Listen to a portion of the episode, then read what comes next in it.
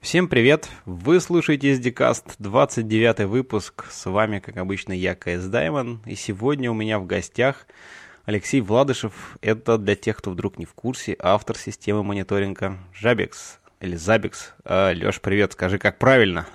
А, да, всем привет. Ну, я думаю, что правильно все-таки Забекс. Ну да, наверное, все-таки так. Ну, кто-то, наверное, и Жебекс называет так уже, знаешь, как мы, может быть, немножко с таким ехидством. Нет, нет такого. Да, бывает, бывает иногда. Понятненько. Слушай, ну расскажи по традиции уже пару слов про себя, как, в общем-то, ты давно и чем занимаешься, как попал в айтишный наш мир.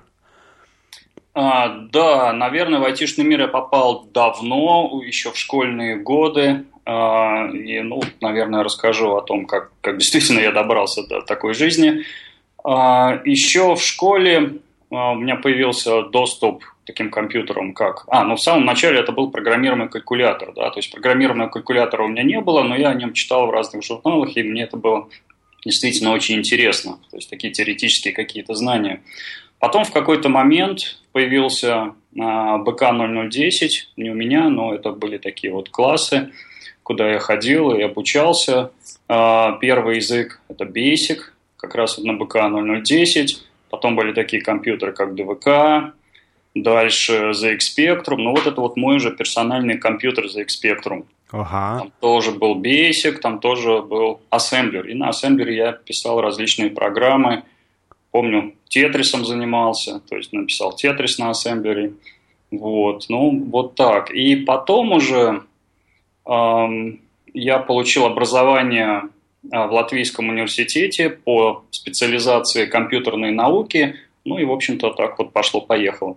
Ну, в общем, со школы уже как-то в, в эту сторону тебя занесло, и так ты там и остался, в общем-то. Да, со школы занесло. Я помню свои какие-то пер первые впечатления от компьютера, когда можно было написать программу, тут же получить результат, но это, это, это было действительно здорово. И я помню, что я уже вернулся домой, начал читать какие-то книжки, писать на листочке программы, и я знал, что вот через неделю опять будет этот урок, я что-то веду в компьютер, ну и получу какой-то результат. Это было действительно такое потрясающее чувство. Понятно, то есть прям, так сказать, с нетерпением ждал следующей встречи. Да, да, именно так, именно так. Ясно. Слушай, ну, а расскажи, давай, так сказать, поговорим про основной такой твой проект, да, который все знают, э, Забекс, как вообще появилась идея, когда, ну, расскажи немножко вообще историю, как, как, как он начинался, как все это заворачивалось. Да, я, может быть, э, расскажу вообще, что такое Забекс для тех, кто не ну, знает. Да, да, да, пожалуй, вначале можно пару слов, вдруг кто-то, да, не знает. Да, то есть э, Zabbix – это система, система мониторинга, открытая система мониторинга или open source система мониторинга. Да? Что вообще означает система мониторинга? Система мониторинга это, – это, это такая система, такая программа, которая следит а, ну, в нашем случае за сетью, за приложениями, за какими-то сетевыми устройствами и предупреждает пользователей в случае, если что-то идет не так.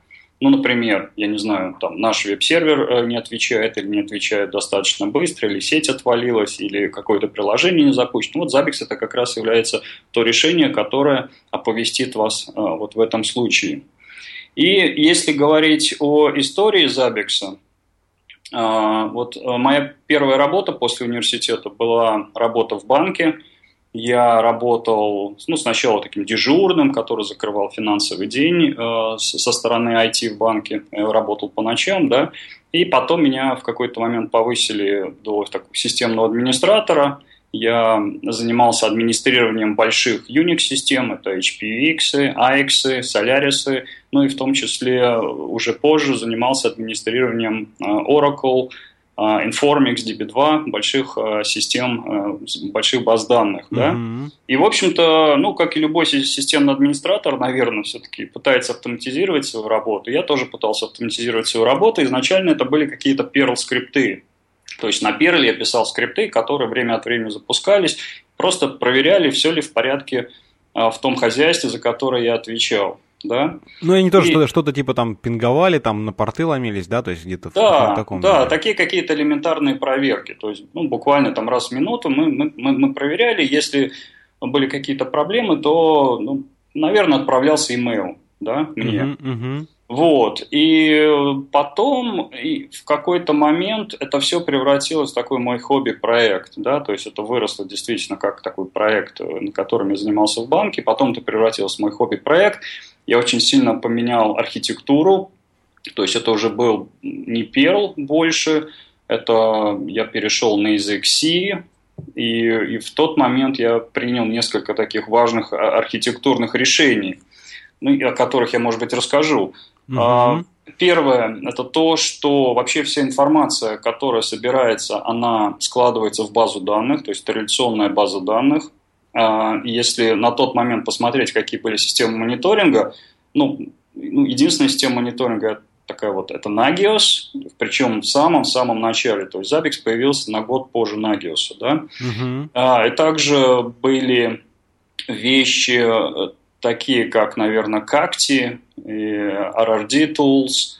Э, это, это нельзя, их нельзя назвать полноценными системами мониторинга. Это вот э, в общем-то, они предназначены для визуализации, для графиков. И там использовались RRD базы данных. RRD – это агрегированные данные. Ну, циклич, думаю... Циклические такие, которые там с заданным размером, объемом, да, насколько я помню? Да, да, именно так. В этом есть э, свои преимущества, есть определенные недостатки. Да?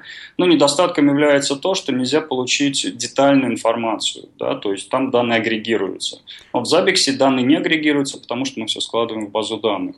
Так вот, эм, опять возвращаясь к архитектурным решениям, а, вся информация, конфигурация, историческая информация а, хранится в базе данных, а вся серверная часть, агентская часть написана на языке C и фронтенд, и тогда у меня были большие сомнения, делать ли, скажем, нативного клиента под Windows или под X-Windows, но uh-huh. это был, напомню, там, скажем, 97-98 год – но все-таки я принял решение, что это будет веб-интерфейс. Да? На тот момент действительно это, это было не очевидно. Сейчас да, да, ты знаешь, очевидно. вот это такой момент интересный, потому что сейчас как бы, да, веб, ну, понятно, он уже, так сказать, шагает по, по всему миру, а вот в те времена это же вообще еще там четвертый HTML, это по сути, мало какой динамики, это больше какие-то вот эти статические странички там с ссылками, переходами, да, и все-таки ты вот решил, что веб, наверное, будет э, более интересный вариант, да, для тебя. Да, и что касается веба, решений на тот момент было немного. Это был PHP, это был там Perl CGI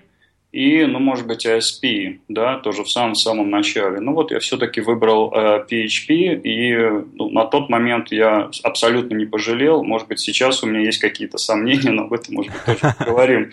Ага. Вот. И да, и я должен сказать, что вот, вот это вот решение выбора языка C, оно оказалось очень-очень удачным. Вот если сейчас эм, посмотреть на, вот, на те бинарники, да, которые нужно задеплоить для того, чтобы запустить Zabbix, ну, скажем, Zabbix агент – это та программа, которую мы запускаем, скажем, на Linux, на Windows, на каких-то других операционных системах, и та программа, это так, такая программка, которая, в общем-то, собирает информацию на уровне операционной системы, такую как загрузка процессора, свободное место на диске и так далее, ну, это 200 килобайт бинарник, да, без каких-либо зависимостей практически. Да. Угу. Если говорить о Zabbix сервере, я тут немножко потом поговорю об архитектуре вообще, что такое Zabbix сервер и агент. Ну да, да, Zabbix сервер это, это ядро Zabbix, да, в котором вся, ну, по сути, бизнес-логика, это та программа, которая умеет собирать информацию, анализировать информацию, но она занимает всего 2, 2 мегабайта. Да, вот. И на самом деле я, я очень рад, что мы не используем никакие интерпретируемые языки. Это дает нам ну, гигантскую свободу. То есть вот Zabbix можно запустить и на Linux, можно его запустить и на X, HPX, нет никаких проблем. Да? И если говорить о сегодняшнем мире, ну, скажем так, перепрыгивая, да, на сколько-то лет вперед, допустим, там, там язык, там, Golang, э, какие-то другие языки, мы можем увидеть, что они очень-очень ограничены по платформам. Ну, вот смотри, да, если говоришь, там даже Go, в принципе, они же тоже сейчас как раз-таки стараются его везде, но он там активно развивается, он еще молодой язык-то, да, но по большому счету у него тоже замечательные преимущества в виде того, что он там компилируется в один бинарник, который почти никаких не тянет зависимостей, да, Да, да, без, без, безусловно, да. Я вижу очень большие преимущества у Go, да, то, что он там статически компилируется, что его легко задеплоить. Но, опять же, если мы посмотрим на список тех платформ, ну, понятно, что сейчас Linux везде, да. Но в то же самое время есть и э, enterprise, есть большие, большие компании, которые, может быть, используют и другие операционные системы, там, я не знаю, ну, BSD навряд ли, да, но, скажем, HPX, ну, да, AX, да да, и, и тут, тут, конечно, у Go большая проблема. Нет, ну, известно, да, там Си он жил, жив и будет жить еще, и как бы и тут, тут он нас, настолько старый, ну, в смысле, уже долго-долго живущий, что он есть везде, и, конечно же, это такой выбор, мне кажется. Да, и, и мне кажется, все-таки Си, он, вот э, у Java, в Java мире есть такое обещание, да, run once, uh, write once, run everywhere, да? Uh-huh, uh-huh. Мне кажется, вот как раз C – это тот язык, uh, который действительно воплощает это обещание, да, то есть мы можем один раз написать и скомпилировать и запустить наши бинарники где угодно. Но тут только, опять же, надо их как бы грамотно, правильно написать, потому что, так сказать, ты же можешь очень сильно там завязаться на какую-то специфику у всех. Если Java, то как раз-таки хорошо тем, что ты а, она вообще тебя абстрагирует, да, вот э, от уровня операционки, и поэтому ты пиши, пиши все, что хочешь, и оно в любом случае будет работать везде. То в всех это немножко не так. То есть а, ведь есть куча проектов, там, когда люди немножко не думали, а писали изначально под одну целевую платформу, и потом было мучительно больно адаптировать это чтобы этот код запускался и на винде, там, и еще где-то, потому что, не знаю, там, вот с точки зрения сети, опять-таки, даже, Тут у тебя там сокеты, не знаю, под винде, на винде это немножко по-другому делается, да, насколько я помню, там а, взаимодействие с сетевой Да, да, именно так, именно так. Вот, Обработка... поэтому тут, да. тут надо немножко все же а, акцентировать внимание на том, что надо правильно еще написать, тогда оно действительно будет запускаться там везде. Все верно, да. То есть возникают проблемы, скажем, 32 бита, 64 бита, если говорить там о сетевом стеке. Ну и не только сетевом стеке, это там Little Endian, Big Endian, да. То есть ну да, да, да. В зависимости от разных платформ. Все верно, да. Ну что, давай теперь поговорим немножко про архитектуру, как раз-таки как про устройство вообще всего, всего, ну и проекта в целом. Мы уже там, ты называл парочку таких основных моментов. Это, собственно, ядро системы Демон, которые там все на сях написаны, и все это слушает, обрабатывает бизнес-логику. Ну, агенты, которые стоят там на Э, целевых, так сказать, э, машинах и собирает какую-то там статистику, да, ну, фронтенд э, на вебе, как мы поняли, еще есть, да, кстати говоря, какую вы базу данных, ты говорил там, что вы, ты решил использовать реляционную базу данных, как сейчас, то есть это тоже какой-то драйвер, адаптер, что можно использовать любую базу данных, либо вот расскажи немножко, как здесь. Да, ну я немножечко расскажу об агентах и о демоне. Да, демон это действительно тот процесс, это ядро системы, которое бежит, там, скажем, 24 на 7, э, собирает информацию, анализирует информацию, оповещает пользователей, ну и, и, и так далее. Да. Есть еще и агенты, но агенты абсолютно не обязательны. То есть Zabbix способен мониторить устройство как с помощью агентов, это когда мы устанавливаем агента, так и без помощи агентов. Ну, например, проверки сервисов. Да? Если нам нужно проверить, что, скажем, SSH э, у нас работает, то ну, не обязательно запускать агента, мы просто удаленно подключаемся к SSH или к веб-серверу, или NTP-серверу, проверяем, э, доступен сервис или нет, и как быстро он работает. Да, что касается базы данных, ну, на выбор есть э, четыре базы данных. Это, это MySQL, это Postgres, это Oracle и это DB2. Э, на стороне Zabbix Proxy, вот это еще один такой компонент, можно также использовать SQLite. Я расскажу, что такое Zabbix Proxy. Ну вот, очень частой проблемой в мониторинге является ну, такой удаленный, удаленный мониторинг, да? когда у нас, ну, вот, предположим, мы являемся большой компанией, у нас есть какие-то филиалы, а, какая-то распределенная инфраструктура, и достаточно сложно из одного центрального места мониторить всю нашу инфраструктуру. Ну да, это, это в смысле, когда конечные целевые узлы недоступны напрямую с мониторинг сервера, да, насколько я Да, ли, ли, либо они, не, ну, скорее они доступны, да, но вот степ, степень этой доступности под вопросом. Допустим, может быть какой-то большой latency, либо то оборудование, оно там за каким-то спутниковым каналом, да, и вот здесь как раз на помощь приходит прокси. Прокси это такой э, процесс, да, такое приложение, которое собирает данные вот там удаленно, мы устанавливаем вот наш прокси в филиале, этот прокси собирает данные с того удаленного филиала и отправляет эту информацию на центральный Zabbix сервер для обработки. И вот как раз на прокси можно использовать SQLite. И это очень-очень упрощает э, deployment Zabbix Proxy. То есть, по сути, мы запускаем просто бинарник, э, бинарник видит, что базы данных нету, тут же создает эту базу данных, и, и все, и все, все, все работает. Угу. Вот. И да, я повторюсь, что вот вся серверная часть, агентская часть – это из XC, что касается фронтенда, это у нас наш родной PHP язык. Вот. Почему я вообще о PHP так, так говорю? Дело в том, что действительно вот э, в 90 может быть, в седьмом году, в те 90-е годы э, было очень естественно выбрать PHP для веб-разработки. Сейчас, конечно, существует масса других решений, и, наверное, выбирая вот сейчас технологию для веб-разработки, я бы выбрал что-то другое. А Вообще, что, что, что, если, если не, Я не знаю, на самом деле я не знаю. Я вот по сторонам смотрю, э, посмотрю на что-то одно, посмотрю на что-то другое, но у меня, у меня нет такого стопроцентного решения. Дело в том, что какое, какое бы решение мы не приняли, да, и вот это большая проблема продуктового разработчика или там архитектора, да, заключается в том, что это должно быть долгосрочное решение лет на, так, на 5, на 10 вперед. А, и, соответственно, вот те технологии, которые существуют сейчас в веб-разработке, ну, они немножечко такие молодые, мы не знаем, куда их занесет. Вот в этом, в этом есть такая большая сложность. Это касается, там, ну, например, там, там, не знаю, там, Node.js, это Golang, это Rust, и вот, вот, вот, вот такие вот вещи. Вообще основной проблемой, вот Почему, почему я смотрю по сторонам и в чем, в чем есть определенная проблема? Проблема заключается в том, что э, мы используем разные технологии на серверной стороне и на фронтенд стороне. То есть серверная сторона это C, там фронтенд сторона это там PHP. И, соответственно, возникает иногда такие вещи, что нам приходится писать одну и ту же функциональность на двух разных языках. Ну, например, интерфейс к, баз, к базам данных. То есть мы пишем, у нас есть определенный враппер, да, такой, скажем, в приложении мы используем э, стандартные вызовы, а дальше там уже в зависимости от базы данных мы можем использовать какие-то, ну, более-менее специфичные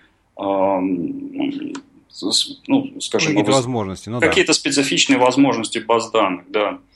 Вот, ну вот, вот э, с этим могут. Э, ну это это вообще стандартная, так сказать, проблема современных каких-то более-менее больших там не не Hello World приложений, да, когда у тебя там разные команды или разные какие-то э, хочется использовать инструменты, которые вроде как наиболее эффективно решают какую-то конкретную да задачу, но вот проблема э, соединение организации единого как бы такого процесса разработки все это превращается, что действительно порой приходится где-то что-то там дублировать, либо как-то адаптировать, потому что на что-то с чем-то несовместимо, разные подходы, которые приняты там в разных языках, то же самое там работа, не знаю, ну, с базой данных, либо еще что-то, да, вот это все, оно, конечно, накладывает какой-то такой отпечаток в виде, так сказать, дополнительных э, ресурсов и времени необходимых для Да, согласен. Я здесь могу привести такой пример, что, вот скажем, э, на серверной стороне мы используем, ну, такие, ну, более-менее стандартные технологии, как, э, как кэширование, допустим, да,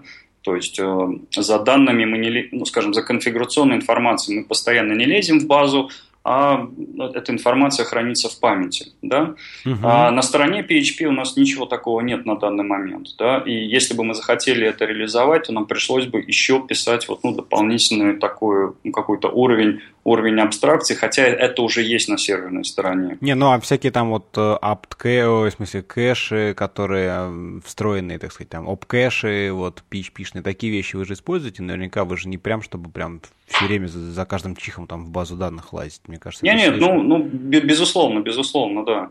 И да, и вот что, что касается API, например, да, для того, чтобы сконфигурировать Zabbix, у нас есть э, несколько возможностей. Ну, первая очевидная возможность, мы можем просто подключиться к веб-интерфейс, что-то что в Zabbix сконфигурировать. Вторая возможность – это использование API.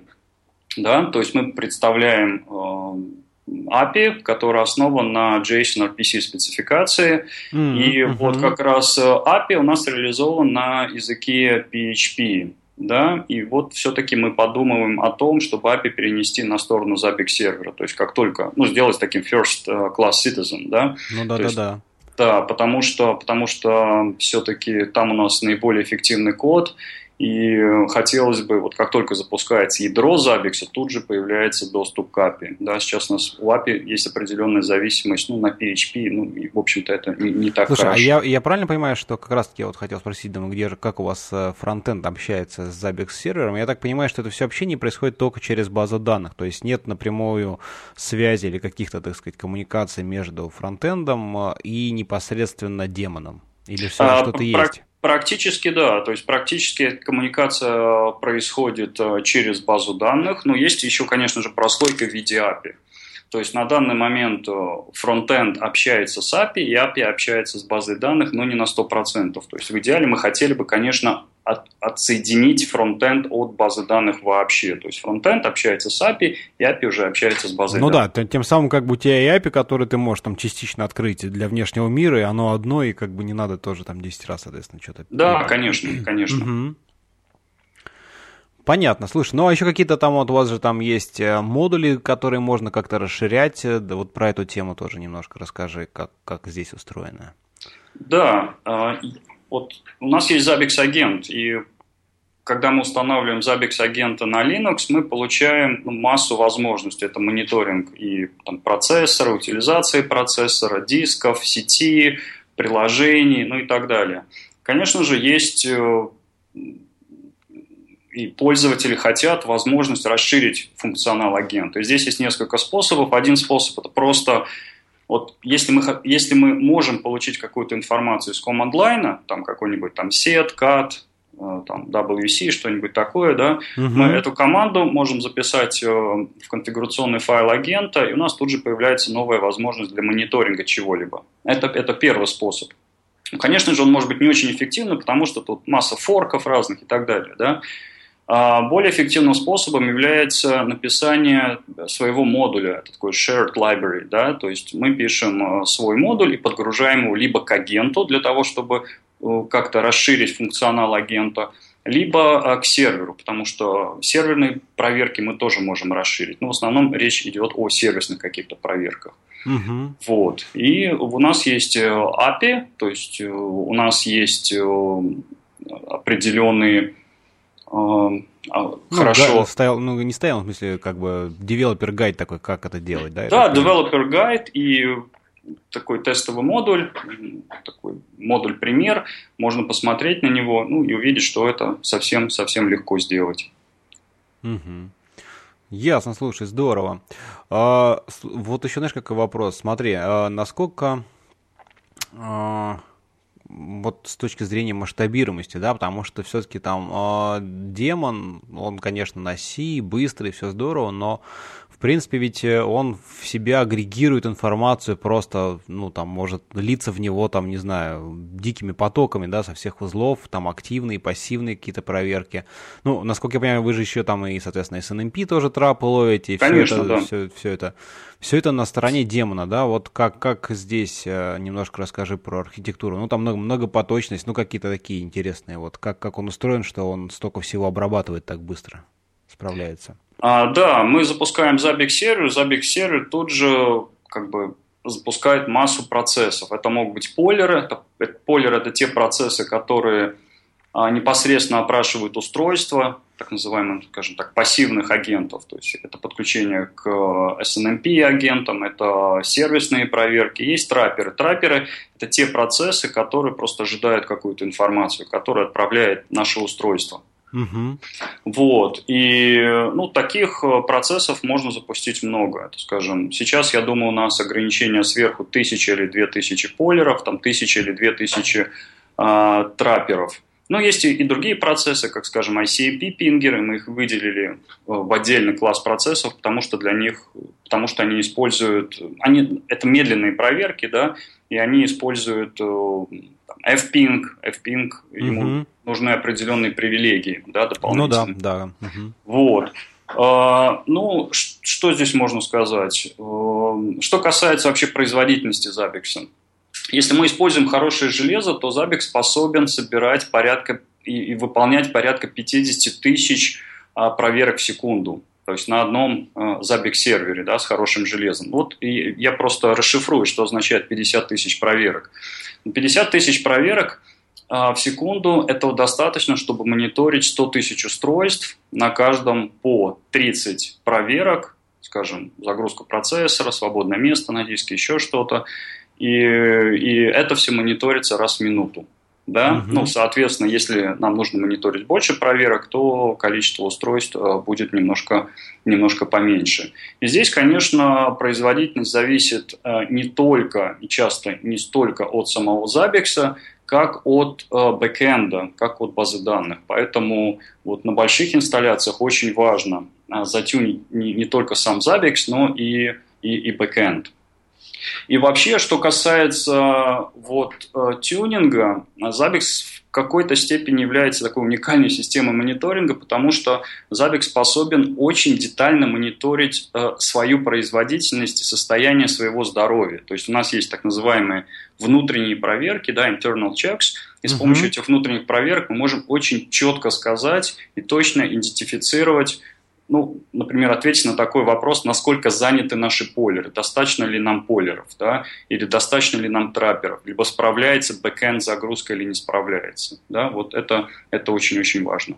Слушай, ну, а я так понимаю, тоже у вас как бы основной процесс, который следит за всеми вот этими, так сказать, там, не знаю, там, форками, не форками, э, другими своими чел-процессами, да, соответственно, мониторит вот эти пулы, вот, то есть как-то так у вас все это устроено, да? Я при- примерно понимаю. Да, примерно так. То есть у нас есть э, специальный процесс для внутреннего мониторинга, он собирает внутреннюю статистику, да, и потом вот эта статистика, ну, в общем-то, становится видна пользователям в виде, просто в виде графиков. Да. Мы заходим в веб-интерфейс, и мы видим, а, насколько хорошо себя чувствует а, Zabbix. Ну, если он себя плохо чувствует, то, соответственно, мы тут же получим какое-то оповещение.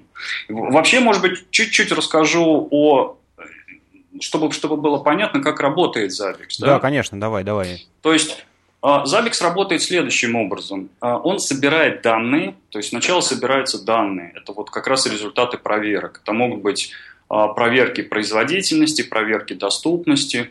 И, и дальше весь этот поток данных, ну, скажем, там 50 тысяч каких-то там значений в секунду анализируется. И для анализа мы используем такую концепцию, которая называется триггерс. Да? Триггеры. Мы используем триггеры. Триггеры – это описание проблемы. Ну, например, загрузка там, процессоров больше 10. Мы считаем, что система перегружена. Либо свободного места на диске э, меньше, меньше 10%. Мы считаем, что у нас а, заканчивается свободное место на диске. Да? И таких триггеров может быть сколь угодно. Много. Да? Угу. И, в общем-то, Преимуществом Zabbix является в том числе и то, что Zabbix способен анализировать как историческую информацию, так и ту информацию, которую мы только-только получили. То есть, допустим, вот у нас есть э, данные по загрузке процессора, и мы можем попросить Zabbix предупредить нас в том случае, если средняя загрузка процессора за последний час была, например, больше 10. Вот Или... Это, вот это я как раз хотел уточнить, думаю, то, что мониторить там триггеры на основе real-time значений, ну, в смысле, вот получил значение, быстренько проверил, там, там, больше, меньше, равно, это окей. А вот интересно, когда там, да, за время, вот какой-то средний с агрегацией, то есть вы все эти такие там, ну, сценарии в каком-то смысле, да, тоже держите в голове, и вот, собственно говоря, вот по факту нового значения, да, вот запускаете эту логику, которая, значит, высчитывает, пересчитывает эти значения. И, и... Да, именно так, угу. именно так. И что здесь э, вот, э, да, ты сказал, что это окей, на самом деле это не окей. И вот такие вот вещи, когда мы основываем решение только на одном значении, оно приводит к флаппингу. Да? То есть флаппинг – это когда вот мы вот одна проверка сервисная не сработала, мы считаем, что сервис не работает, потом она сработала, мы считаем, что сервис работает, потом не сработала, опять работает, не работает. И это приводит к тому, что вот мы запустили систему мониторинга, а она вдруг начала нам генерировать какие-то тысячи или там сотни сообщений в наш inbox. И в итоге что получается? То, что люди просто перестают реагировать на такие сообщения. Угу. Да? Ну да, да, это, это обычная проблема. Я с ней тоже хорошо знаком. Тут как бы важно именно проводить какие-то вот агрегации, и не каждый чих просто, потому что каждый чих это на самом деле не проблема, это может быть штатное поведение, ну процессор, да, какой-то процесс, да, там что-то схавал CPU, но он же упал, и при этом все работает, все, все, все работоспособно, и дальше все загрузка снизилась, то есть как бы это штатный режим, правда же? Здесь важно именно вот как-то во времени вот проводить какую-то агрегацию, там вот э, усреднение каких-то значений, насколько я понимаю, да? Да, именно так. То есть мы анализируем э, информацию за период времени, это раз. Э, мы в рамках одного триггера или в рамках одного вот этого выражения можем анализировать любую информацию по, с одного узла сети, с другого узла сети, объединять там с третьим узлом сети, использовать логические арифметические выражения. И также в Zabbix есть возможность еще обнаруживать аномалии. Да? Это опять же благодаря тому, что у нас есть история. То есть мы сравниваем ту ситуацию, которая есть на данный момент, с ситуацией в прошлом. Например, если у нас загрузка процессора сейчас в два раза больше, чем загрузка процессора за последний час ровно неделю назад, то мы можем просто предупредить пользователей или там Unix-администраторов и написать, и Zabbix напишет им имейл из серии «Эй, ребята, посмотрите, пожалуйста, что-то, наверное, у нас идет не так».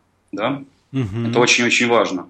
И другим таким важным моментом функциональности Zabbix является то, что у нас может быть, э, могут быть различные условия для проблемы и различные условия для выхода из проблемы. Я просто приведу очень маленький пример.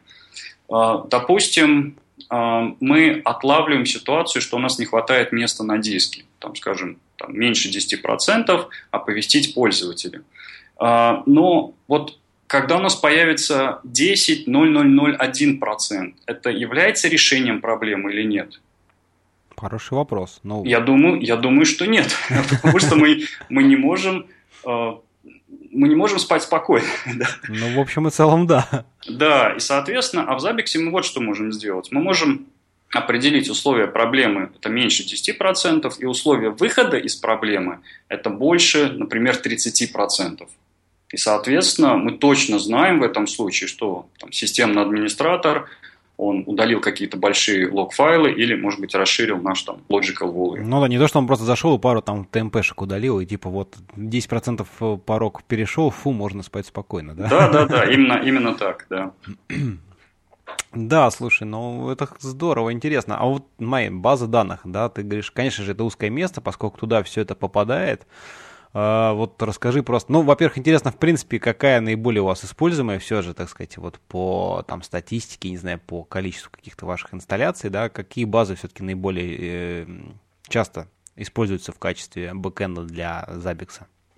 А, я думаю, что это MySQL, может быть, э, процентов на 80. А дальше идет э, Postgres, и дальше идет уже Oracle и DB2. Но Oracle, почему люди выбирают?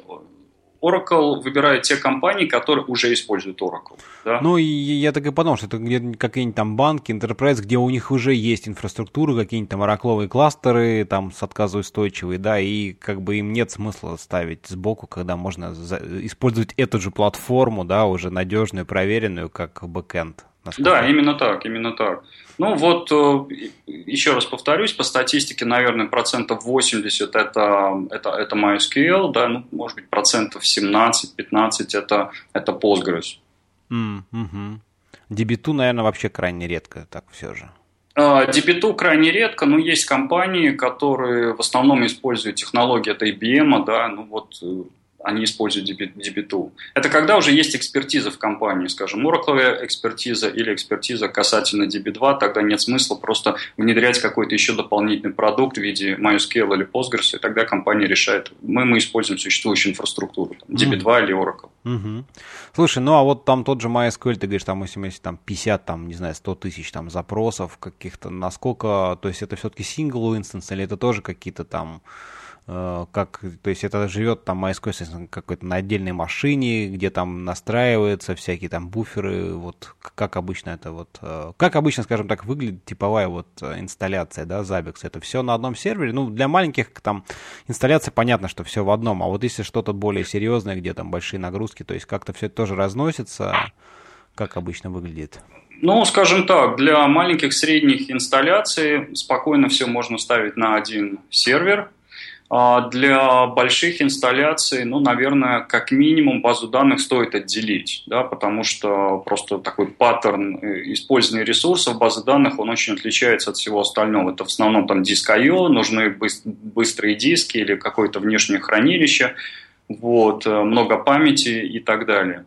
Конечно, как MySQL, так и Postgres все это нужно оптимизировать, то есть с теми, с теми установками по умолчанию, с которыми идет и MySQL, и Postgres, ну, это, это не масштабируется никаким образом, да.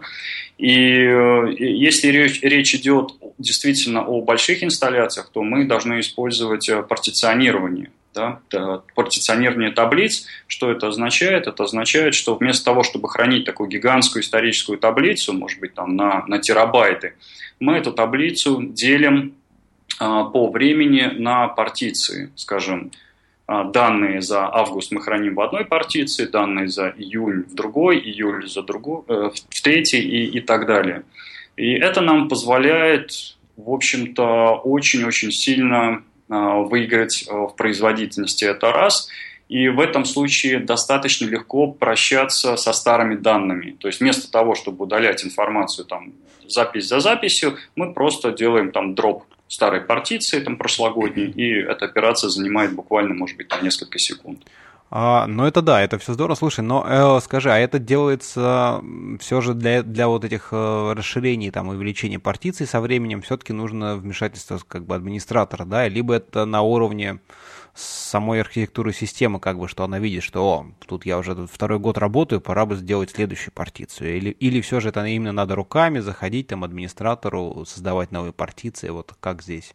Но обычно это, конечно же, не делается руками, то есть мы предлагаем скрипты для партиционирования. Эти скрипты чаще всего запускаются раз в неделю или раз в месяц, и, соответственно, они создают новые партиции, удаляют старые партиции. Ну, то есть в каком-то смысле автоматизированно это происходит, да? Да, есть... угу, угу. да именно так. И вообще, что касается масштабируемости, а, мы идем в том направлении, чтобы все-таки предложить э, некий интерфейс или API для хранения исторической информации. И в этом случае и у пользователей, и у нас, как у разработчиков, э, ну, скажем, развяжутся руки. То есть мы сможем хранить данные не только в реляционной базе данных, но и в любом NoSQL хранилище. Да. Э, мы хотели это сделать вот в этой версии, над которой мы работаем на данный момент, но, скорее всего, это, это появится позже в этом году, ближе к концу года. Угу. Слушай, ну вот как раз-таки тоже ты сам сказал, хотел тебя спросить, что вначале-то там, когда все это Zabbix только появлялся, реляционные базы данных, да, конечно, тогда ничего не было, а вот как, в принципе, а сейчас там, ну, хайп этого нового SQL хранилищ, да, что они такие все там быстрые, и вот там, значит, шардинги и пятое-десятое. Ведь, насколько я понимаю, по большому счету, здесь вот не сильно так, ну, в смысле, нет такой сильной какой-то реляционной структуры, да, ведь по большей части это что-то такое достаточно плоская, ну, в каком-то смысле, в смысле, все проверки, они, конечно, разные, но по большому счету здесь нет вот того, как бы, вот именно relational, каких-то таких связей сильных, а, и можно, наверное, довольно-таки несложно, ну, в смысле, не так сильно сложно сделать, адаптировать, чтобы хранить это там в каких-то новых SQL, там, документно-ориентированных хранилищах, да, или вот что ты скажешь? А, да, я полностью согласен с одной оговоркой. Да, достаточно большое количество NoSQL решений, они все-таки за, заточены под такой key value да, хранилище. А, вот time series данные, которые мы собираем, а что такое time series? Это, это данные, у которых есть еще timestamp. Да? Вот угу. у нас есть некий там объект, у него есть timestamp и дальше значение. Для одного timestamp, для второго, для третьего, для четвертого. И здесь э, очень важен, скажем, важным является то, чтобы можно было быстро получить данные за какой-то отрезок времени. Ну, к сожалению, не все NoSQL хранилища на это способны. Ну, ну да, нет, но я даже слышал, видел несколько, там читал про разные именно, которые ориентированы под вот хранение кстати, временных данных, где как раз-таки оптимизированы под выборки по времени, какие-то тоже есть, там, не помнишь, как называется, что там, не level DB, ну что-то, что-то такое тоже есть, я так понимаю. Да, на данный момент есть несколько, несколько таких решений, которые вот как раз оптимизированы под time series, и, и причем они могут делать быструю, быструю агрегацию. Ну, к сожалению, вот то, что я читал, может быть, пока еще не, не, не делали таких очень серьезных э, каких-то там тестирований, э, все-таки производительность ну, далека от той, которую хотелось бы получить. То есть mm-hmm. мне действительно хотелось бы вот, ну, достичь производительности, может быть, ну, там, в, миллиона, в миллион проверок в секунду. Но на данный момент я не вижу таких решений. Понятно. Слушай, а вы, кстати говоря, вот с базой данных, как вообще происходит взаимодействие? Ну, в каком смысле? Что это там plain SQL запросы, просто зашитые прям там, условно говоря, на уровне вашего кода, либо как-то это все вынесено отдельно, либо вот используете вы ли вы там хранимые процедуры, вот интересно, что-то такое послушать. О, нет, нет, хранимые, хранимые процедуры мы не используем вообще, да, то есть э, нас база данных интересует как хранилище э, конфигурационной информации, при этом нам здесь тут важны какие-то constraints, да, как, э, скажем, там foreign key и так далее. Uh-huh, То есть uh-huh. целостность, вот огромным преимуществом э, SQL баз данных, конечно, является гарантия целостности. Да, мы на 100% уверены, что наши данные в таком consistent состоянии, в целостном состоянии. Ну да, все, всегда независимо от каких-то даже там случайных ошибок. Угу. Да. А, а вообще, что касается истории, то вот как раз вот хранение исторической информации очень легко выделить во что-то отдельное. Да? И мы, вот еще раз повторюсь, что мы смотрим на то, чтобы а, как-то историю отделить от, от конфигурации. Просто дело в том, что Zabbix, он по своей природе является как OLTP решением, такой онлайн Transaction Processing, то есть мы должны очень быстро обрабатывать входящие данные, так и таким Data Warehouse, да, то есть OLAP, когда мы ну, да, должны тут... проанализировать информацию. И это не очень хорошо сочетается. И чаще всего различные storage engine, они рассчитаны либо на LTP, либо на, на, на какие-то тяжелые запросы. Вот, вот как раз у нас есть, мы, мы должны найти какой-то компромисс. Скорее всего, я думаю, что мы придем к тому, что конфигурация будет вообще находиться ну, практически чуть ли не постоянно в памяти, она уже сейчас находится в памяти и, и хранится в SQL базе данных. А история, а, история будет ну, отделена, да. Я уже об этом говорил. Ну, ну да, да. Uh, знаешь, еще в один момент не обсудили это, собственно, там про масштабируемость поговорили, про вот отказоустойчивость. Вот все-таки демон, как центральное такое ядро, он там, если он там single instance, то это, собственно, единая такая точка отказа, да, по большому счету. Да, именно так.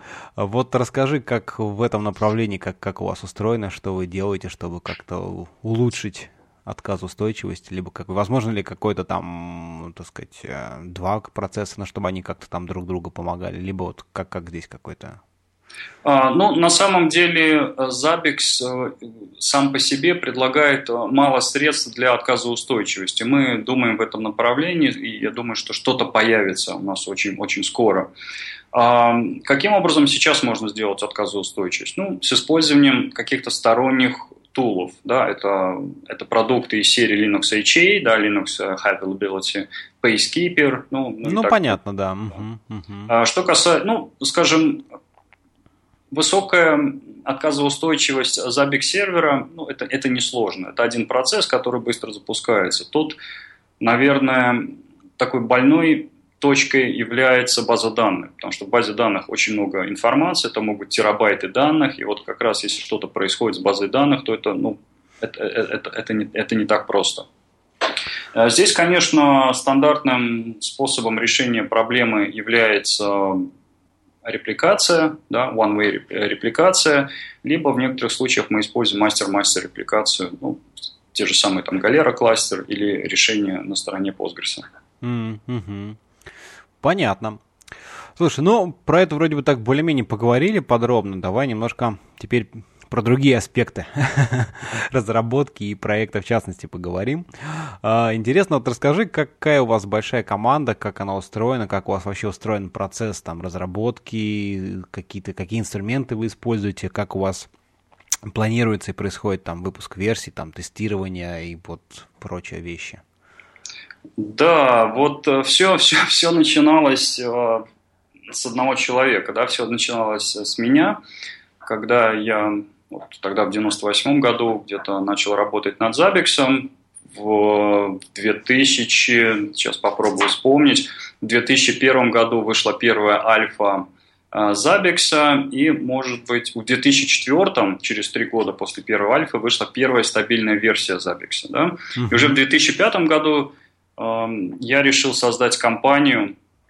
Я увидел, что Хотя это решение было очень непростым для меня, да, потому что все-таки open source, как зарабатывать деньги, это очень-очень непросто. Единственным примером, может быть, в 2004 году успешным была компания Red Hat. Да? Ну да, да. Вот. И поначалу я был единственным разработчиком, потом появился еще один, еще один, еще один, да, и сейчас нас 30 человек. А, у нас три офиса, то есть один офис это в Латвии, в Риге, а, второй офис в Японии, где у нас работает 5 человек в Токио. Ну и вот совсем недавно мы открыли наш офис в Нью-Йорке, там, там на данный момент работает один человек. А, ну, что кас... а, именно, да. а программистов-то, программисты именно у вас э, в основном офисе, соответственно, сидят? Да, да, в основном, в общем-то, все программисты у нас в офисе на месте работают. Что касается программистов, у нас 10 э, человек. Команду можно условно разделить на фронтенд, и на бэкэнд. Да? Фронтенд это PHP и, и бэкэнд это C-сторона. Mm-hmm. Ну, больше, а в процентном соотношении, то есть сколько там, я говорю, 10, где они где-то ну, в пополам, либо там больше все-таки занимаются C? Наверное, чуть-чуть больше занимается C, да. Угу, угу.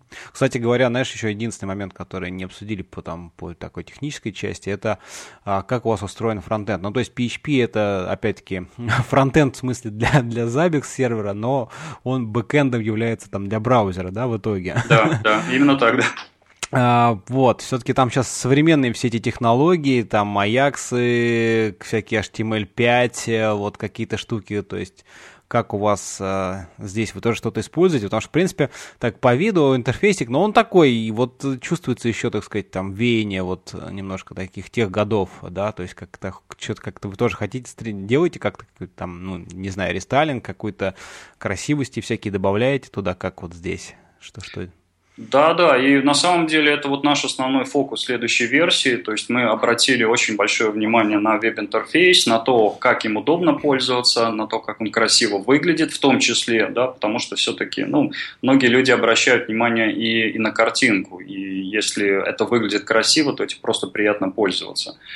Ну да, а, конечно. Опять-таки там у тебя всякие графики, которые сейчас там благодаря SVG канвасу можно прям в реал-тайме рисовать, через веб-сокеты получать достаточно быстро, с минимальными там latency и прочие вещи. Вот. Да, да, вот это, это именно то направление, в котором мы двигаемся. То есть э, вообще, вот говоря о проблемах PHP э, и, может быть, там PHP кода в Zabbix, э, одной из проблем является то, что у нас есть достаточно большое количество исторического кода да, потому что все начиналось там в 97 год, тогда даже ООП не было в, ну, PHP. Да, конечно. Соответственно, ну, можно видеть эти наслоения кода а, в, в нашей код, код, кодовой базе PHP. И, и если раньше разработка шла ну, немножко более так свободно, то есть я садился вечером, что-то написал, тут же закоммитил, и это все, грубо говоря, пошло куда-то в production, да? Ну да. То сейчас, конечно, разработка намного а, более строгая. Угу. Так, ну ладно, да, вернемся, вернемся в русло процессов разработки.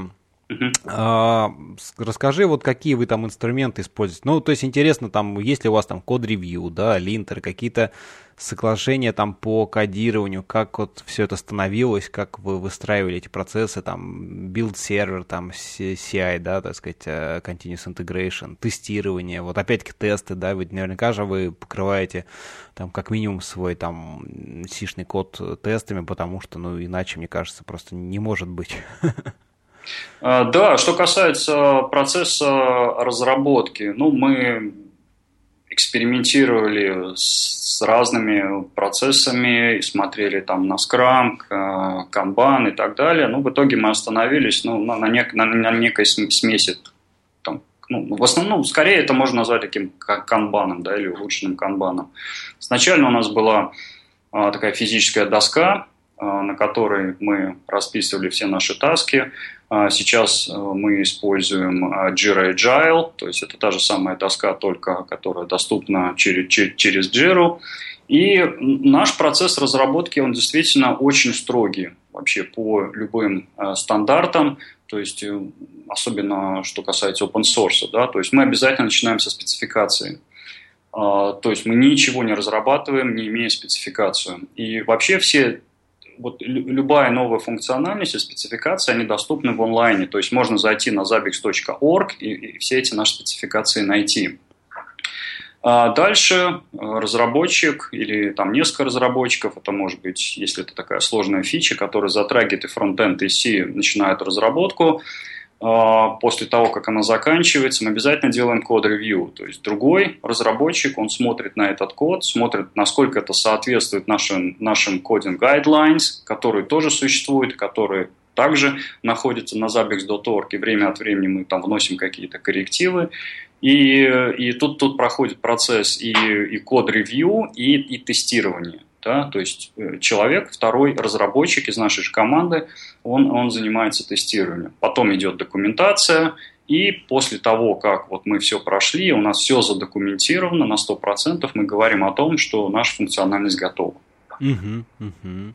И да, и вот что касается, ты спросил по поводу разных тулов, тут очень интересный момент, что если посмотреть, какими тулами пользуются все разработчики, ну, в основном это, это VI, да, традиционно. Ну да, ага. Это VI э, чаще всего, да, и что касается PHP, ну, скорее всего, это PHP, PHP Store, да, то есть большинство из PHP разработчиков используют PHP Store, но не все, некоторые также сидят в VI. Угу. Понятно. Ну, а код у вас, ну, хранится там где-то, поскольку в гите, да, или где, или SVN, где чего я что-то так немножко не, не смотрел. А, да, а код у нас хранится в SVN. То есть когда-то давно он был в CVS, а, давно мы смигрировали уже на SVN, э, все еще не смигрировали на Git. Ну, для нас SVN работает и работает хорошо. Может быть, в какой-то момент мы смигрируем на Git. Ну, я так понимаю, это в принципе не проблема, просто потому что команда по сути не очень большая, и в принципе централизованный там SVN сервер вас вполне устраивает, да, где-то поэтому. Да, именно так. Мы все находимся на месте, и у нас нет таких задач, когда вот, ну, я не знаю, мы где-то там на выезде кодируем, создаем бранчи и так далее, да, поэтому ос- особых преимуществ перехода на гид я не вижу на данный момент. Ну, а там какие-нибудь разрешения конфликтов, э, потому что в СВН это, конечно, дикая боль, а, либо вы все-таки как-то, они не так чисты у вас бывают?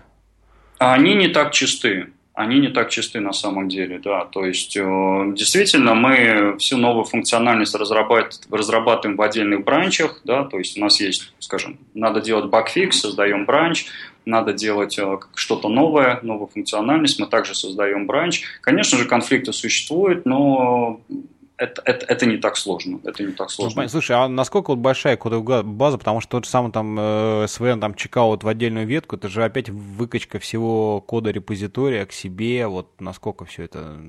Кодовая база, мне сейчас так трудно ответить, я думаю, что возможно, ну, до полумиллиона строк, возможно, где-то порядка 400 тысяч строк на данный момент. Это включая в себя PHP и C-код. Mm-hmm, mm-hmm. Понятно.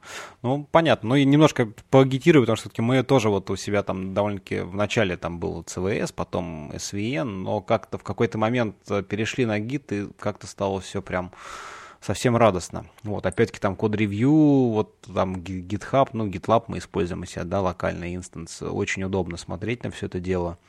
Прям красиво комментарии туда-сюда, разработчики все там видят, закрывают и так далее вполне удобно. Ну ладно, это так. Ну да, да, нет, на самом деле я, конечно же, вижу преимущества гита, связанные вот э, с таким со социальным, что ли, аспектом, да, потому что uh-huh. Zabbix это тот проект, который, ну, естественно, бы вписался в Git, да, то есть в GitHub. И, э, и для большинства наших пользователей намного проще, скажем, как-то коммуницировать э, с GitHub, чем, может быть, формировать патчи в Jira, да, который мы используем как наш такой бактрекинг тул. Ну да, да, да, да. Но вы вообще как-то не думали тоже, вот все-таки, я так понимаю, в каком-то обозримом, там, ну, дальнейшем, в будущем есть планы все-таки как-то перейти, да, тоже, чтобы вот э, расширить и социальную вот эту, как ты сказал, составляющую, ну и какие-то другие моменты. Не, конечно, да, конечно. Ну, здесь нужно взвесить за, за и против. Я думаю, что за, конечно же, больше, чем против. Просто в какой-то момент нужно, ну, скажем так, принять решение и, и, и сделать этот шаг, да. Понятно. Слушай, ну мы уже как раз затронули такую open source и там какую-то социальную составляющую, да, да. Вот э, расскажи все-таки, ну, давай начнем с момента, что, в принципе, open source, э, насколько вот э, он изначально, то есть Zabbix стал open source, либо он был, ты его разработал, только потом в какой-то момент решил вы, выложить в open source. Как вот это было? Ну, действительно так, да. То есть я разработал Zabbix, и потом стал вопрос для меня делать Zabbix open source или не open source. Я над этим размышлял какое-то время, все-таки пришел к, к такому решению, что да, Zabbix а, быть, э, быть open source.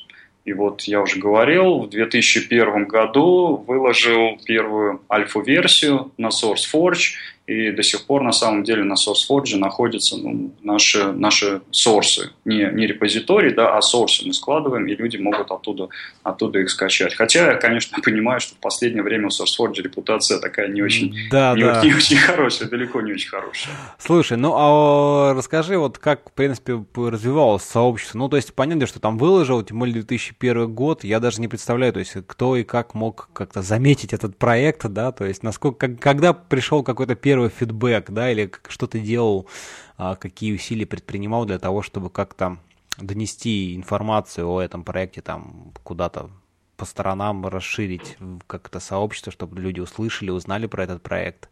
Ну, на самом деле практически ну, никаких усилий. То есть появился, появился проект, да, появилась страничка на SourceForge, а в какой-то момент я сделал веб-сайт, это zabix.org, или zabix.com, я сейчас уже не помню, да. Угу. Потом появились форумы и так далее, да. Но сам, в самом-самом начале я, в общем-то, это делал больше, может быть, для себя. И у меня ни, никогда не было такой мысли, что Zabbix вырастет во что-то ну, так, так, такое большое, как, чем Zabbix является сейчас.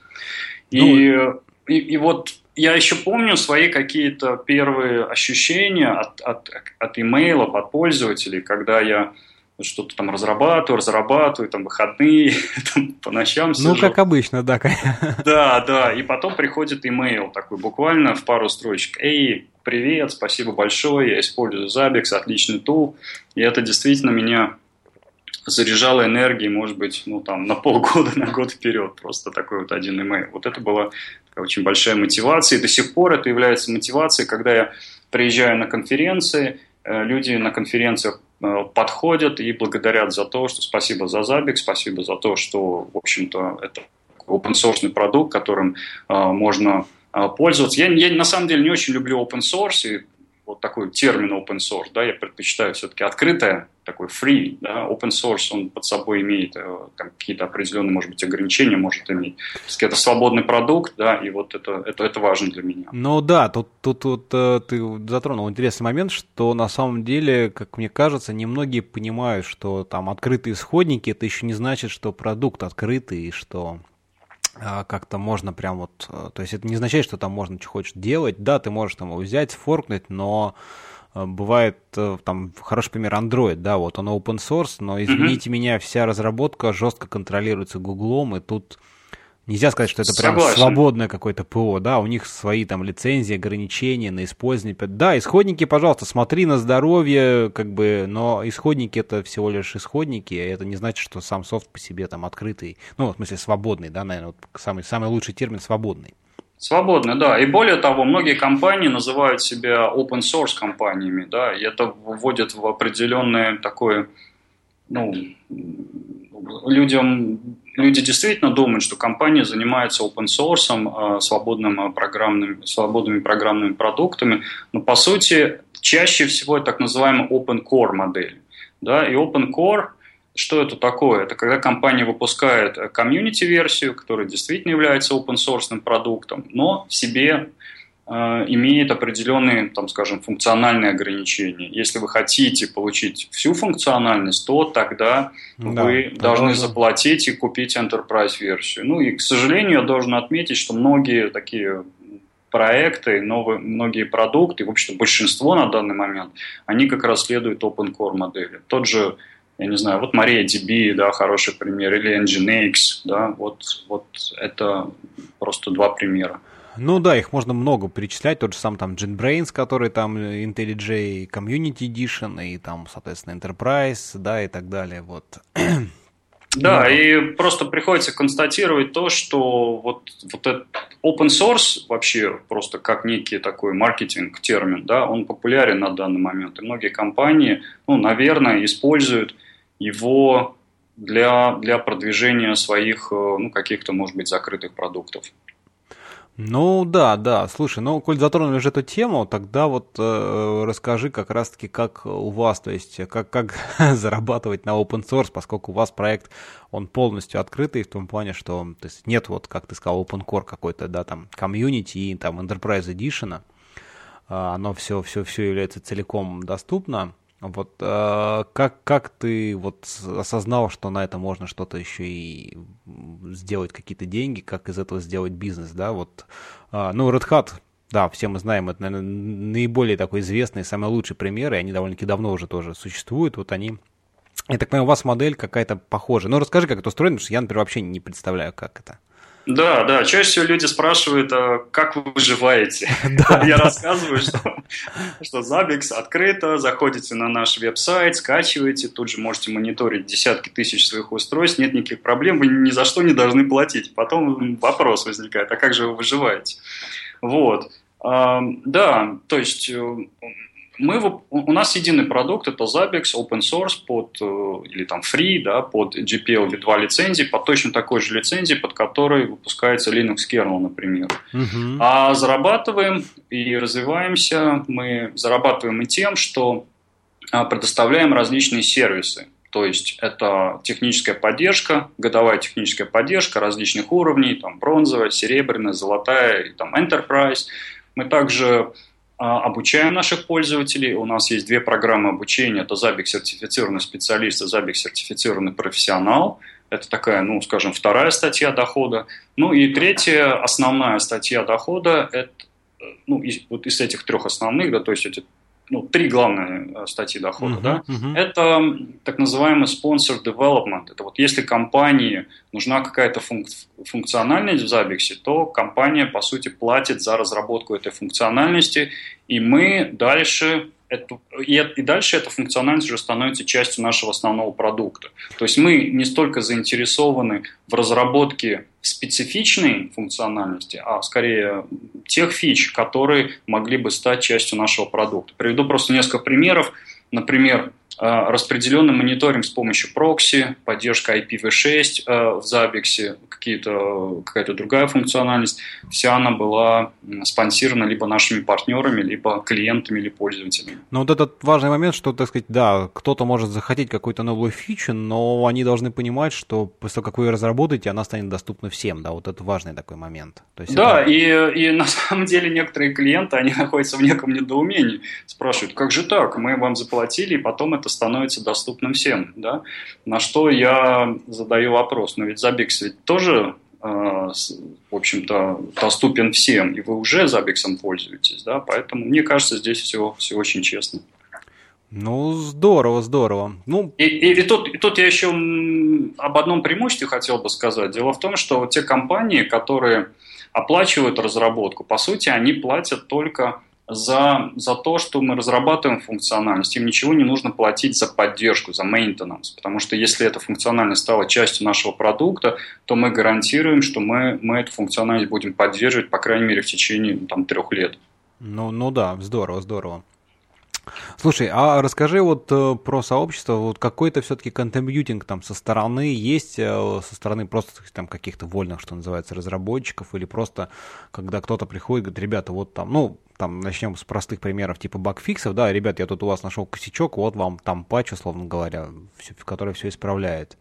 И второй момент, это, собственно, какой-то там новый фич, который просто как-то комьюнити, ну, сообществом тоже там запрашивается, как вы с ним общаетесь, взаимодействуете, вот не на уровне там спонсорства какими-то большими компаниями, а именно да. вот а, просто, так сказать, я думаю, все-таки много людей, которые используют у вас там, просто сами пришли, там поставили, используют и где-то что-то мониторят, и им тоже чего-то нужно зачем-то, там какие-то новые фичи, там функциональности, еще что-то. Ну, способов общения с комьюнити на данный момент достаточно много. Это наш IRC-канал, если сейчас, я думаю, прямо зайти на IRC, на фриноде, да, угу. то, я думаю, там будет ну, больше 200 человек, мне так кажется. То есть очень-очень такой популярный канал. Если действительно нужно быстро узнать о чем-то или задать вопрос, ну, это очень хороший источник информации. Также у нас есть и форумы, также и баг-трекер, и, и такой трекер новых фич.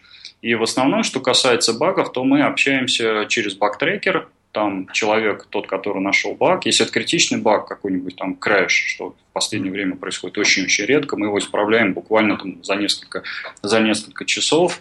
А если это какие-то небольшие патчи, то мы их э, вполне, вполне можем использовать. А что касается новых фич, ну, к сожалению, у меня опыт э, не очень хороший э, касательно включение сторонних э, патчей, больших патчей э, в Zabbix. Дело в том, что нам действительно, ну так как у нас очень строгая процедура э, разработки, и мы очень-очень внимательно смотрим на то, насколько код соответствует нашим определенным стандартам, чаще всего нам проще написать, вот, скажем, переписать патч с нуля да, чем, э, чем э, общаться э, в течение долгого времени с разработчиками. Поэтому происходит обычно так, что если фича небольшая, и мы хотим ее реализовать, то мы просто пишем код с нуля. Это никаким образом, на самом деле, не связано с какими-то нашими страхами по поводу там, копирайтов или там, лицензий и так далее. Да, это вот просто ну, такой вот есть в этом для нас практическая польза. То есть мы сами пишем код, и мы очень хорошо понимаем, как он работает. Но это обычное дело, я даже на каких-то своих там небольших, совсем там маленьких, да, open source проектиках тоже там столкнулся с тем, что, ну, вот есть проект, да, у него есть как бы своя какая-то уже вы, выращенная, так сказать, сформированная там и style guide ы, и какие-то паттерны использования, паттерны в смысле написания кода, да, там да. подходы, когда приходит человек со стороны, конечно, да, он там нашел, там, не знаю, какой-то баг, либо там э, захотел что-то новое сделать, он так, ну, он как бы не глупый товарищ, он там сумел разобраться, понять, но все равно он это напишет, вероятнее всего, там в каком-то своей какой в каком-то своем таком, под своим взглядом, да, скажем. И это не всегда может соответствовать э, ну, ожиданиям там, мейнтейнеров, да, скажем так, проекта.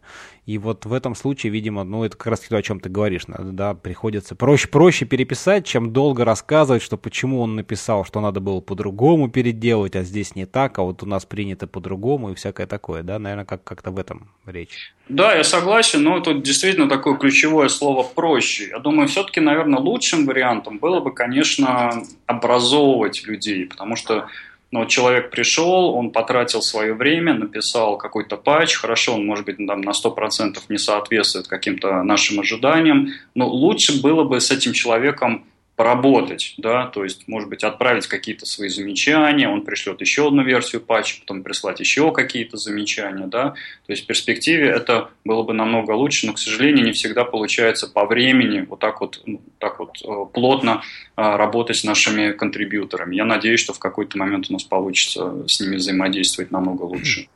Да, но, знаешь, в этом плане вот, э, я уже как-то не один раз мы это тоже обсуждали с разными там гостями в подкасте, э, очень мне нравится вот то, что GitHub очень сильно внес вот в, это, в этот процесс взаимодействия существенные такие, ну, развитие этого процесса, да, то есть, во-первых, народ стал более терпимей, чем раньше, а, вот мы как раз, по-моему, с Димой Барановским обсуждали, что раньше, да, там, то есть э, тебе присылают патч, типа, что за фигня, да вообще, ты ну, так, с таким сразу, знаешь, вот как-то гонором, то есть ты тут не принял, да как ты мог, я тут, значит, написал, с какого фига, то сейчас этот процесс все-таки вот, э, ну, во-первых, народ там пишет тесты всякие, там интеграция прозрачная open source проектов, там на какой-нибудь там Travis CI, где сразу да. там происходят билды, да, автоматически тесты запускаются, тут же бейджики, что вот ваш тест не прошел, вешается.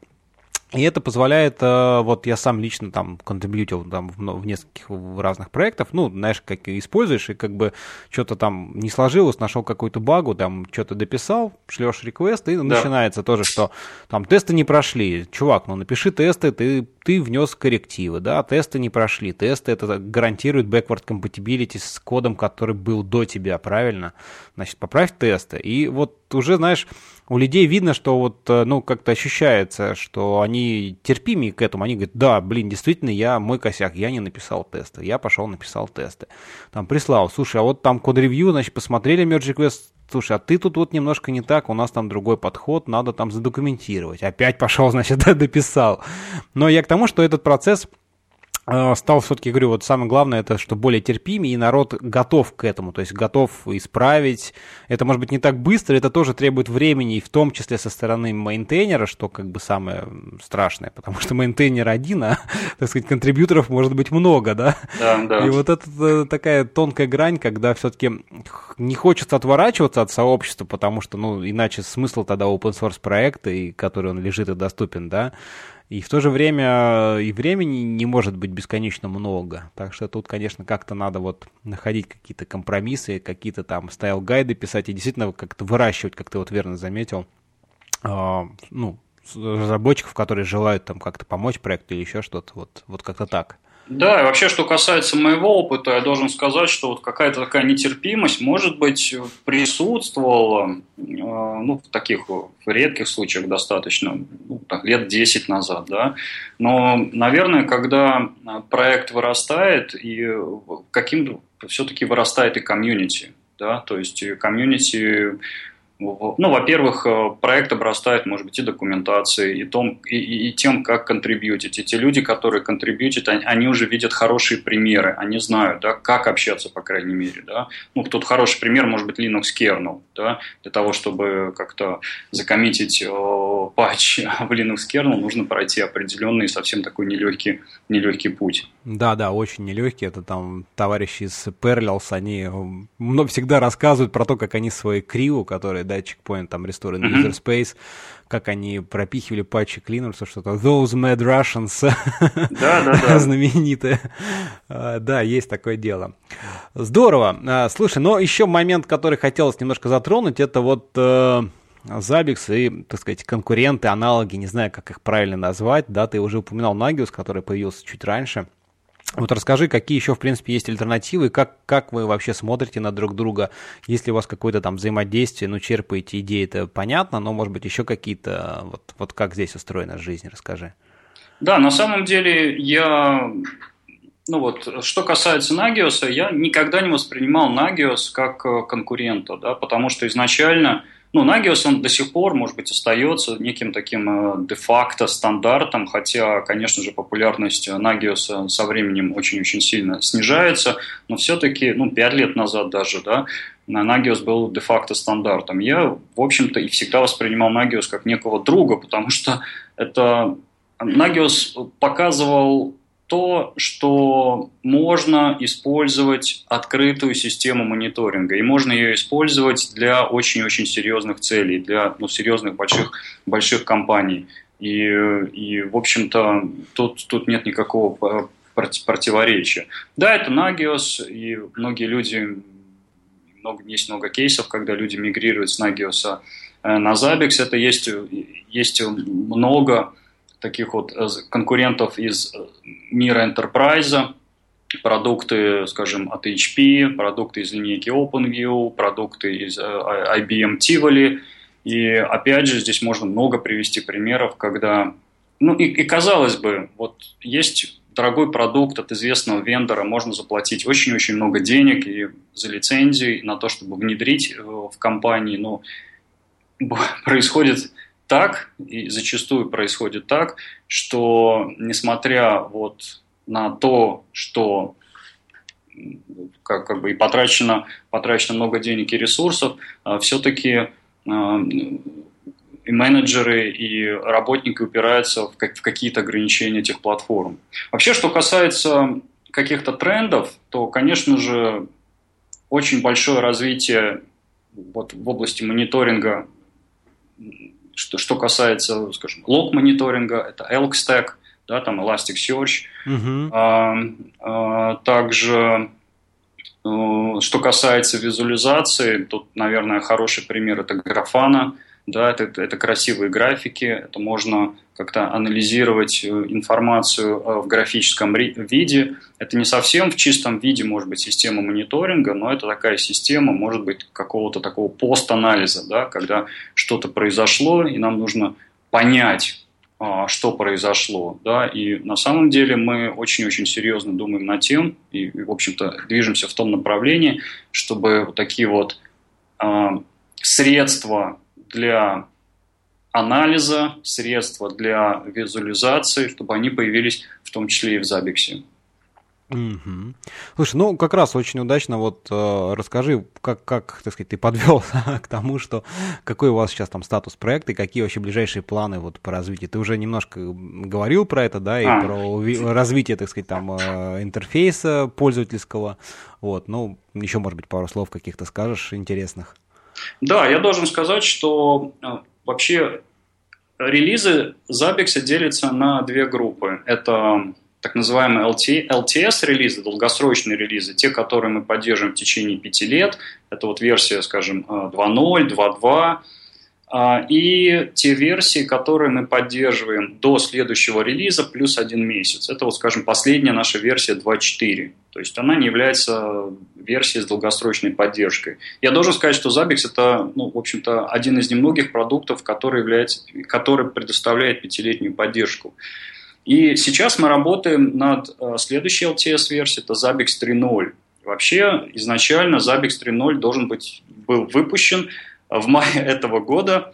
Э, ну, если мы посмотрим на календарь, уже далеко не май. Ну, слушай, в IT все проекты всегда не укладываются в заданные сроки, это нормально. Нет, если это нормально, то все в порядке, но все-таки я себя немножко не очень удобно чувствую, потому что прошлую версию мы тоже задержали порядка где-то на полгода, ну и, судя по всему, с, с версией 3.0 получится, возможно, то же самое. И что касается улучшений, это, конечно же, и, в общем-то, это одна из причин, почему 3.0 задерживается, это большие изменения в плане интерфейса. Да, то есть мы очень серьезно работаем над тем, чтобы интерфейс э, стал э, красивым и удобным, и более быстрым. Также из коробки будет шифрование. И шифрование это как э, PSK шифрование, да, pre-shared key, так и шифрование и аутентификация, основанная на сертификатах, и при этом мы не остановились только на поддержке там, OpenSSL. Да, мы поддерживаем э, три библиотеки на выбор. В общем-то, безопасность сейчас является одним из таких там, ход-топиков, скажем так. Ну да, да. да. Да, дырки находят очень часто в том же OpenSSL, поэтому сразу тут же поддерживаем и GNU TLS, и OpenSSL, и, и, и вылетела из головы, и еще, еще одна библиотека для шифрования. Также мы в версии 3.0 появятся функции для предсказания, да, что является очень интересной функциональностью. То есть Zabbix будет способен предсказывать э, состояние системы. Например, э, вот когда у нас закончится место на диске, да, или когда наш какой-нибудь там load balancer кластер э, будет перегружен, да, то есть Zabbix сможет нам сказать, вот, вот через неделю, допустим, у нас закончится место на диске, давайте сделайте что-нибудь уже сейчас. Mm-hmm. Это функция для предсказания. Также а, в Zabbix появятся так называемые, а, ну вот я их называю так, ready for business, то есть проверки вида готовы к бизнесу. Это проверки, которые можно запускать в определенное конкретное время. Ну тут просто простой пример. Допустим, у нас открывается магазин, 8 часов утра, и в 7.45 нам нужно удостовериться, что с IT-инфраструктурой этого магазина все в порядке. Угу. Соответственно, в 7.45 мы проверяем, что все-все у нас работает. Да? И, ну, и много-много такой вот другой э, функциональности, ну, уже больше, может быть, по мелочи. Ну, вот это вот самое основное. Но самое основное, это, наверное, все-таки интерфейс, да. Понятно. Что ж, будем ждать. Я думаю, многие пользователи с нетерпением ждут и сразу попробуют обновиться, посмотреть, что и как.